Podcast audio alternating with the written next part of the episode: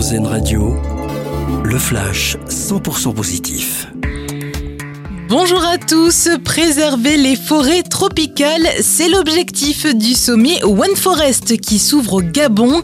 Emmanuel Macron d'ailleurs y participe. Il s'agit de préserver les trois grands bassins forestiers tropicaux de la planète, en Amazonie, au Congo et en Asie du Sud-Est, en renforçant les financements pour leur protection et en améliorant la coopération scientifique dans ce domaine.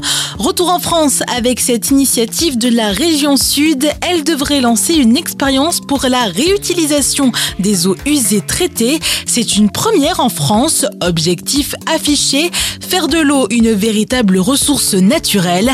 L'eau provient des stations d'épuration. Il s'agira de la raffiner à un niveau suffisant pour permettre un nouvel usage.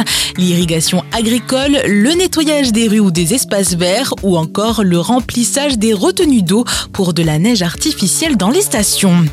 Après 8 ans, elle va pouvoir rentrer chez elle. Une chatte nommée Mala a été retrouvée après toutes ces années grâce à son tatouage. Prise en charge par l'association L'Arche de Roger en Saône-et-Loire, l'animal va bientôt rejoindre sa famille à Grenoble. Et puis, si vous n'avez pas eu l'occasion de le voir à sa sortie, c'est votre chance. Le film primé au César La Nuit du 12 de Dominique Moll ressort au cinéma aujourd'hui.